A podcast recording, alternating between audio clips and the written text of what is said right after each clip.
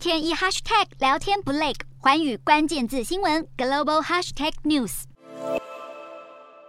美国众议院议长裴洛西访台，中国发动围台军演，两岸关系紧张，引发国际关注，尤其在法国引发不少讨论。中国驻法大使卢沙野日前接受法国媒体采访，竟说要对台湾人再教育，马上让人联想到设立在新疆各地名为学习班的集中营，引发国际公愤。比利时前总理维霍夫斯就在推特表示，独裁政权不能接受，甚至无法想象人民会想生活在自由之中，只会对人再教育，也就是进行压迫和政治宣传。维吾尔人权团体更纷纷出言谴责。华盛顿维吾尔研究中心执行主任伊德瑞斯也发文高呼，过去五年来，他们努力告诉世界，中国利用维吾尔人作为测试对象，想把种族灭绝策略复制到世界其他地方。不过，卢沙野显然并不认为自己有失言，七号又再次上电视重申再教育一说。相较卢沙野，我国驻发代表吴志忠从裴洛西访台当晚开始，就马不停蹄接受近十个新闻节目采访，以一口流利的法文不卑不亢地表达立场，捍卫台湾主权。台湾在国际上的能见度再创新高，台湾人的观点也比以往更受重视。中国蛮横的言论反而更加凸显台湾与中国的差异，以及民主与独裁的不同。